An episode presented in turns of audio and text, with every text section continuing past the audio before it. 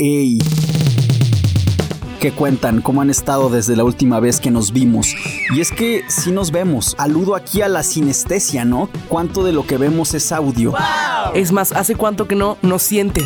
¿Hace cuánto que no nos piensan? No, yo creo que también nos ven un poquito en, en la mente. De que además hemos compartido unas fotos bien chulas de nosotras. Eh, yo realmente me sumo al nosotras, no, no intentando ocupar por enésima vez un varón un lugar que no le corresponde, sino por una cuestión estadística. Numérica, ¿no? El 66% de esta mesa son mujeres, entonces no me opongo a que la mayoría sea denominada como un nosotras, pero lo hago con mucho respeto. ¿Ustedes cómo lo ven, por cierto? Por mí está bien. O sea, si dijeras nosotros, me daría un poco igual, pero aplaudo que sea nosotras porque somos mayoría. No, si dijeran nosotros, yo sí este, pego el grito en el cielo. Es que también depende. Hay días en los que sí diría, eh, qué pedo. Pero otros días como que, "Ne", simplemente no puedo estar al 100 consciente de eso. o sea, como que claro. depende, depende en qué día me agarres. Pero además, bueno, ahí, ahí nos va también un apunte para precisión gramatical. Digamos que hablamos en clave de persona. ¿No? Entonces, nosotras, las personas que estamos acá, y ya está, se resuelve, me parece, de manera hasta más pulcra, ¿no? Por cierto, les quiero proponer un, un drinking game. Eh, ustedes que están allá en su cantón, eh, vayan sacando por ahí un caguamín. Un mezcalito. Una agüita de tepache, que también luego está fuerte, está fuerte. Y cada vez que oigan en esta mesa un tosidillo, denle un trago. denle un trago. Van a ver cómo van a salir de este programa.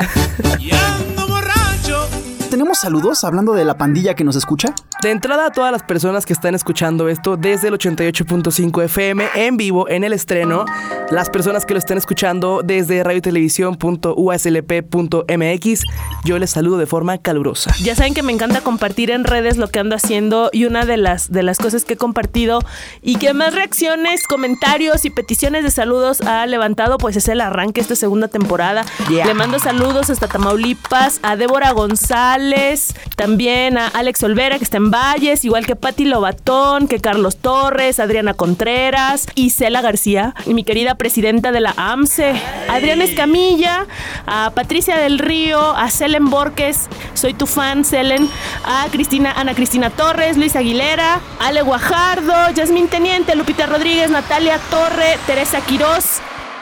Y esa es mi pequeña lista de saludos. Y yo le mando desde aquí un abrazo al Dan hasta Puebla, un carnal que es un artista de la animación y sobre todo también hace un blanco y negro exquisito en fotografía. Un abrazo gigante al Dan que nos escucha, al Rafa, autor de nuestra identidad eh, gráfica y visual. eh, al, al Luis, que quién sabe cómo anda el Luis, un abrazo a Luis Luis González también. Y entonces, arrancamos. Es que yo no sé si este es un programa navideño o qué. Podría ser los dos. Puede ser como, como esta peli de, de Navidad, pero Halloween al mismo tiempo. El extraño mundo de Jack. No, no siente. A- a- así de plano. Es como el extraño mundo de Jack, que es acerca de la Navidad, pero no es navideña. Ok. Y que cuestiona un poco la Navidad, pero también el Halloween. Yo creo que, que este programa es un poco así. Es acerca de la Navidad, pero no es necesariamente cargado de todo ese espíritu navideño al que estamos acostumbrados, acostumbradas. Ustedes son esta persona que durante el año sí está deseando que sea diciembre para festejar la Navidad. O sea, lo esperan con ansias. A mí de la Navidad me gusta todo menos el núcleo, ¿sabes? O sea, me gusta me gusta el ponche, me gusta la- ver a la banda que no veo en todo el año, me gusta ir a casa de mis papás, ver a mis papás. El recalentado. Sí, me gusta todo de la Navidad menos la Navidad. Achis, achis. Y en este momento quizás póngase a salvo, porque no quiero herirle con mis comentarios, pero es que resulta que investigando no- me doy cuenta que eh, existe un, un Jesús histórico y existe un Jesús ritual, ¿no? Entonces, el Jesús histórico sigue siendo tema de amplios debates si existió o no existió Jesús. El Jesús ritual lo conocemos pues por la mitología y, todo el dogma eh, y el paquete narrativo de las fees judeocristianas, un- una especie de compilado de símbolos y deidades mucho más antiguas que el propio Jesús y cómo los romanos supieron aprovechar esa riqueza cultural de un montón de pueblos previos al imperio romano para construir una especie de superdeidad, pero es que además pasa otra cosa. Eh, Otro, de una vez, otro. ya que anda por ahí. Y pareciera que predominantemente la deidad, la deidad que reposa debajo del cascarón de un Jesús de Nazaret parece ser más bien Saturno. Pero es que el Saturno romano estaba muy basado en Baal.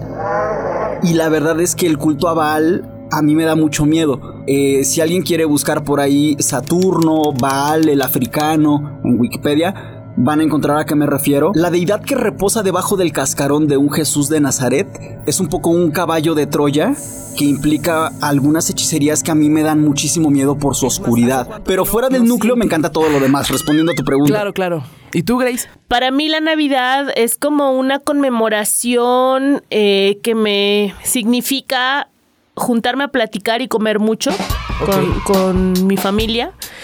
Pero que puede suceder esto en cualquier momento de la vida que no necesariamente sea en la época navideña. Francamente es que mis navidades desde la infancia han significado esas cosas, ¿no? Juntarme con mis tías a comer y reír, recordar como las anécdotas de cuando, de cuando éramos chiquitas, em, comer de todo aunque no combine y quizá comprarme alguna ropita de estreno. Eso significa la Navidad, pero eso puede suceder en puede suceder en un cumpleaños, puede suceder en cualquier momento. Porque francamente para mí siempre ha sido mucho más profunda y más significativa la celebración del Día de los Muertos en la Huasteca, el Chantolo. Eh, eso sí me implica mucho más misticismo, mucho más conexión con, con la familia presente y con la familia eh, que ha muerto. Y entonces son momentos mucho más profundos, ¿sabes? Incluso las risas, los temas, la comida es mucho más ritual que la Navidad, como la conocemos. Sin embargo, a partir de mi relación con Manuel, mi esposo, he entendido que para él y su familia la Navidad es súper importante y estoy aprendiendo a amar la Navidad de muy poquito tiempo para acá. Cosas de la Navidad que a mí me parecen como como que no las entiendo, no que no me gusten, solo de verdad no las entiendo y todavía no me significan tanto, pero la viven en su familia con tanta pasión y de verdad como espacios para verse y, expresarse tanto cariño que estoy aprendiendo a agarrarle gustito. La verdad es que a mí me gusta más el, el chantolo, pero con lo que dices Beto, por ejemplo, y hacia allá va mi segunda parte del comentario, es cómo la religión católica en este punto de convertirse casi en algún, en algún momento de la historia como en la religión universal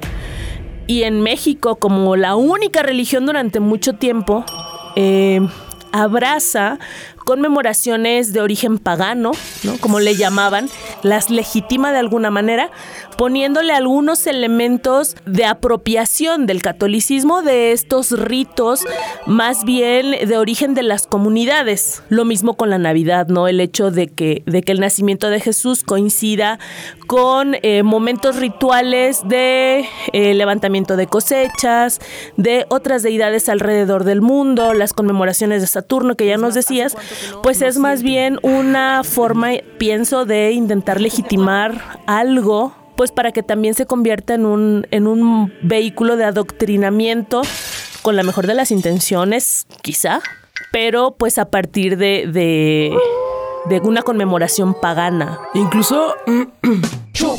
Ese fue un gallito, ese fue un gallito, no fue una. Bueno, una chúpele tantito. Estaban escondidas. Bueno, ahora que el gargajo se alejó, Ya se fue, perdonen ustedes. Eh, más allá también de lo que tú mencionabas de adoctrinamiento, también creo que puede ser solo una cultura ya ciega, inherente a nosotros de hiperconsumo. A mí medio me molesta que sea un mes en el que se tengan que gastar a lo estúpido, quizá en cosas que no quieres, para alimentar a gente que chance no quieres ver. O sea, yo responderé a mi pregunta. Yo fui en el pasado esa persona que sí esperaba que llegara la fecha, porque significaba tener visitas en mi casa, ver caras que, que no veía tan, de forma tan frecuente en mi familia, pero conforme vas creciendo te preguntas si eso es como algo que realmente quieres. O sea, si dices, güey, ¿realmente de 40 personas adoro a los 40? obviamente si están oyendo esto y son de mi familia, supongamos que ustedes sí son esa persona que quiero ver. Bueno, es que si están oyendo este programa es porque son de las personas que más te quieren de regreso. Sí, y, y lo saben. Si usted no lo oye, pues bueno, que le vaya bien. Feliz Navidad. Este, y en esencia también, pues conforme fui creciendo, dije, llega un punto en el que es tanta gente, eh, hay comentarios que luego no están padres, ¿no? O sea, no voy a decir que mis familiares, pero sí pasa que estás tú como muy chill ahí sirviendo el pollito y escuchas como cada comentario de, fa- de familiares o miembros que no están presentes.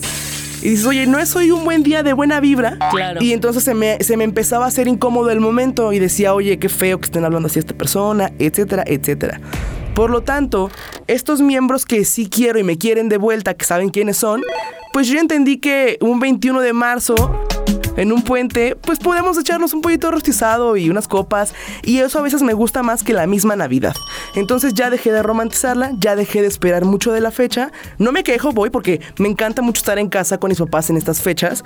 Yo personalmente prefiero el año nuevo. Leo en nuestros comentarios que hacemos un énfasis en el encuentro con la familia, en el encuentro con la gente, en, en- en la participación del momento.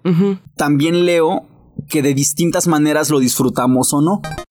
Pero me pongo a pensar que si tuviera yo que ver un tablero común en esto, son sucesos de convivencia familiar. Ájale, ájale. Convendría reflexionar cómo son esas convivencias. Marilla se adentra un poco desde su comentario y yo me pongo a pensar en cuánto de lo que somos como sociedad encuentra su festival en estas convivencias, ¿no? Porque, por ejemplo, esos comentarios que de repente dice la Mari que están medios gachos, Sí. pueden ser una, una colección, un collage, un caleidoscopio de homofobias, un Claro. collage, un caleidoscopio de machismos, de misoginias, De gordofobias, de discriminación, de meritocracia. de todas estas cosas contra las que nos la pasamos luchando día con día, Y ahí te lo aguantas porque es tu tío. porque es tu familia Sí. y a la familia no se le elige. Así te dicen. Neta.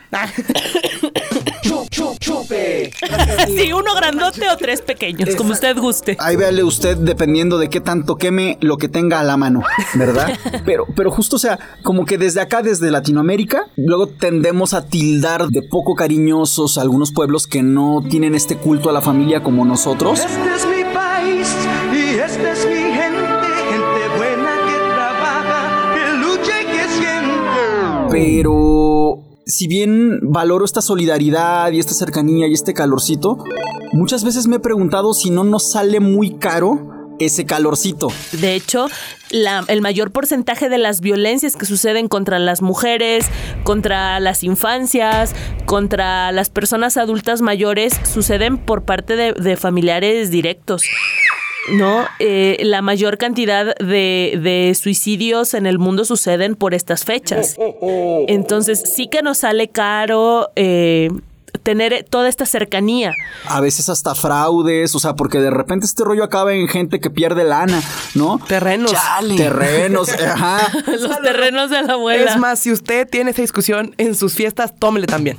Porque México. Porque se lo merece, pues, teniendo este tipo de discusiones en el momento más familiar del año, pues tómele. Y aprovechemos este instante para decirles que échenle ganas al testamento. Ájale, ájale. Para que en el futuro no tengamos esta discusión de los terrenos. Vale la pena que le pongamos atención, sí, a la parte de, de ir construyendo el testamento, pero de por sí siempre es incómodo, ¿no? Creo que es una forma de, en el caso de, de estas relaciones de padres a hijos, hijas, es como decir quién es mi favorito, favorita. Y eso, eso puede ser incómodo decírselo hasta a sí misma. Claro. Pero no nada más es haz tu testamento y di qué le, qué le toca a cada quien, sino que en nuestro país hay eh, una tendencia a no tener eh, con regularidad las propiedades. Entonces es algo un poquito más profundo, ¿no? A veces andamos queriendo heredar el terreno que a mí alguien me dijo que era mío y ya viví ahí toda la vida, entonces ni siquiera he hecho esa, esa regularización, o no he pagado prediales, o no tengo en orden las escrituras. Entonces, pues revise su situación patrimonial. Yo quiero retomar lo que dices, Grace, acerca de, de cuánta de esta cercanía familiar propicia cosas bien oscuras y bien dolorosas de, de abusos de muchos tipos, agresiones de todo tamaño y de todo tipo. Chale. Y pienso que más allá de, de andar haciendo el roast sobre nuestras fiestas y nuestras construcciones acerca de lo que consideramos una familia, podría ser este un buen espacio como para pensar cómo podría ser hacia adelante, cómo podría ser mejor. Yo me pongo a pensar en, en los peques, ¿no? Las morritas, los morritos, por estas fechas son muy obligados a darle besito a gente que no conocen. ¿Ustedes cómo ven ese tema? terriblemente mal. Creo que si tú obligas a un niño o a una niña a que interaccione de una forma física con alguien que no le nace hacerlo, lo empiezas a exponer a una naturalización de que cualquier persona le puede tocar. Sea un chócala, sea un abrazo. Y entonces creo que es más natural y podríamos decir sano que le nazca al niño o a la niña. Ver con quién va a interactuar, porque así como nosotros sabemos a quién contarle un secreto o a quién no, él también podría elegir eso. Y, y veámoslo incluso de un lado más sangrón. Pues tú como adulto, como adulta, ya fumas, ya tomas, ya tu sudor es incluso más fuerte porque un niñito de cuatro años querría acercarse a ti en una fiesta, ya a las 4 de la mañana. O sea, no sé si me voy a entender. Sí, uno ya de adulto, ya con su halitosis bien gandalla.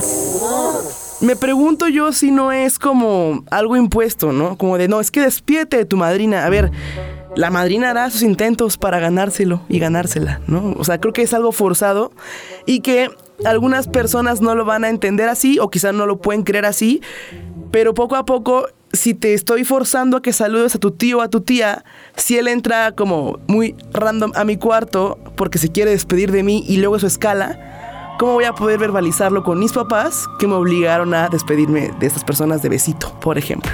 Por supuesto, creo que es una gran oportunidad de cuestionar nuestras prácticas en el marco de lo navideño. Sí, para acercarse a, a niños y niñas, también para comunicarnos de maneras más saludables, ¿no? Por ejemplo, eh, últimamente hay una tendencia como para que se vuelva masivo el hecho de poner algunas reglas sobre cómo nos comunicamos con niños y niñas acerca de no le preguntes si ya tiene novio o novia.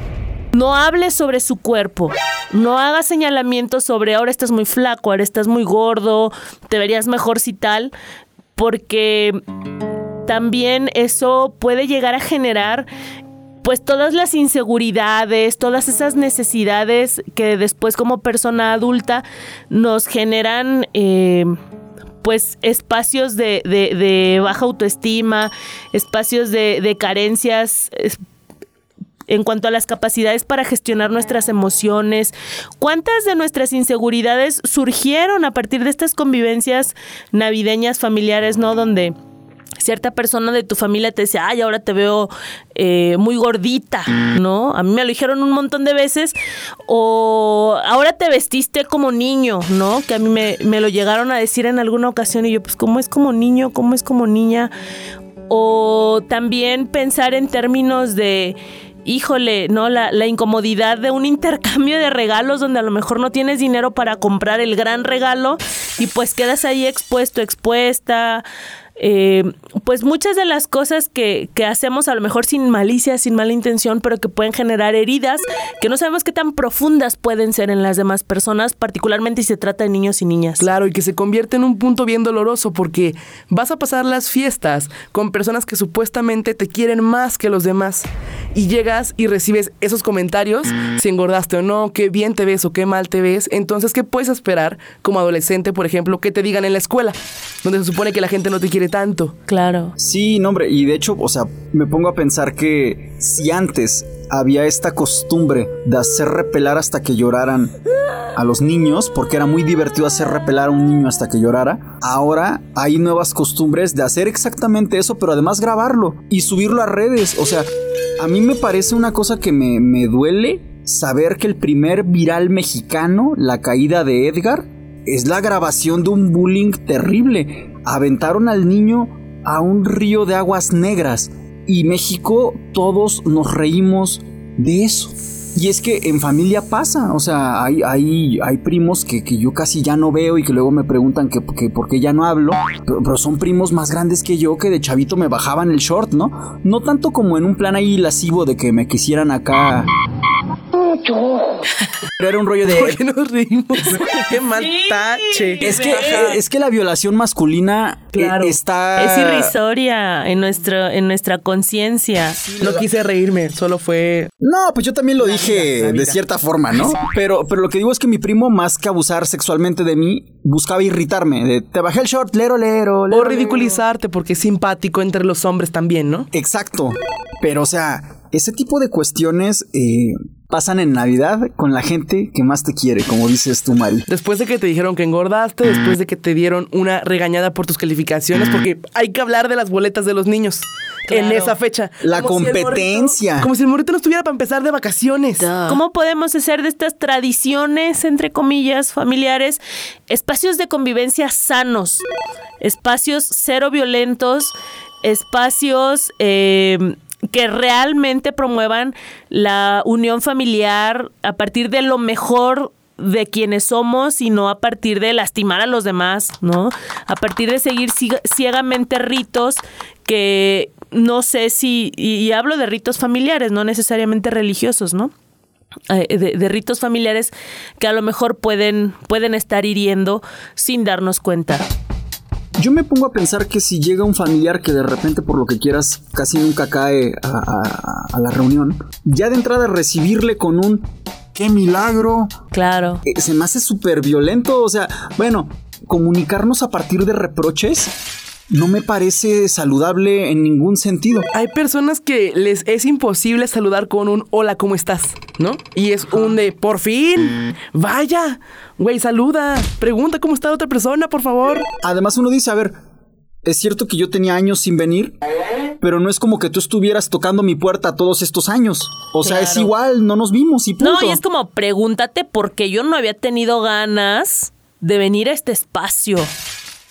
Cuando de repente eliges esta fecha para presentar a tu pareja. Y se vuelve incomodísimo porque no sabes si tu tía o tu tío va a salir como, ¿y en qué trabajas? Ni siquiera sabes cuál es la condición de la persona que te están presentando. Claro. Y entonces se vuelve sin querer. No voy a decir que es malintencionado porque no puedo generalizar y por qué pues no lo sé. Pero debe ser un miedo increíble, ¿no? Pensemos en las personas que tienen una relación homosexual y que en ese escenario puede ser imposible llevar a esta persona. Sí, no, y ahí viene todo el rollo de mi amiga, mi Claro, amigo. ajá. Claro, Wow. el nivel de exposición está tremendo. Fíjate que estoy pensando en el hecho de que nos exponemos no solamente a que durante periodos muy prolongados de tiempo estamos bajo la lente de nuestra familia, sino que estamos bajo la lente de nuestra familia, que son personas cuyos prejuicios conocemos.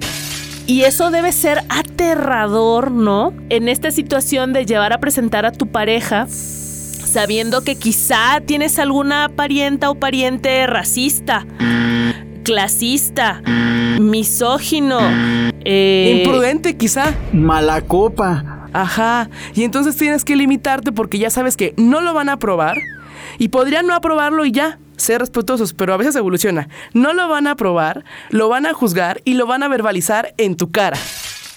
Qué rápido espantamos al niño Dios en esta mesa. Qué rápido se nos puso locochona la. Navidad. Un, un saludo al Chuchín, ¿no? Porque la neta es que, mira, si existió o no existió, yo no sé. Lo mismo podrán decir de nosotras en algún momento en el futuro.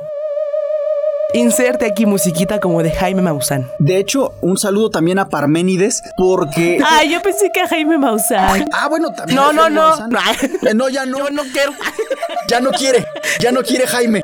Y dice Jaime que si te lo tiene que pedir ya no lo quiere. Me entró la duda intrusiva, espérense, ¿de cuándo cumpleaños Jaime Maussan? No vaya a ser que sea en diciembre. A ver, vamos, vamos viendo capaz que nos sonríe el destino. Ah, no, el, el chico es el 31 de mayo.